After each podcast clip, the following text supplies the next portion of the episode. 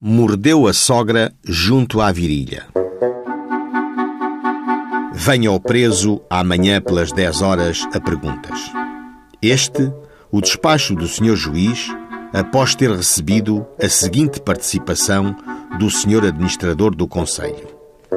Na cadeia civil desta cidade fica à disposição de Vossa Excelência o súbdito espanhol Inocente Bargoso, vendedor de pão, capturado pelas 4 horas da manhã de 19 do presente mês, por haver entrado em sua casa embriagado, lançando-se a sua sogra e deitando-a ao chão, a mordeu numa perna.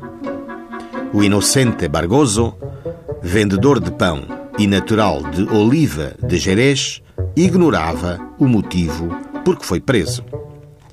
A testemunha José Francisco, ao depor, disse que na madrugada de 19 do corrente, estando em casa de sua mãe, ouviu gritos de socorro e, acudindo, presenciou que o arguido, que se achava algum tanto embriagado, tinha levantado as saias da queixosa sua sogra, do arguido, deitando-a e tentando fugir quando ele de poente se aproximou. Que viu a queixosa mordida numa coxa junto da virilha, mas não viu quem a mordeu.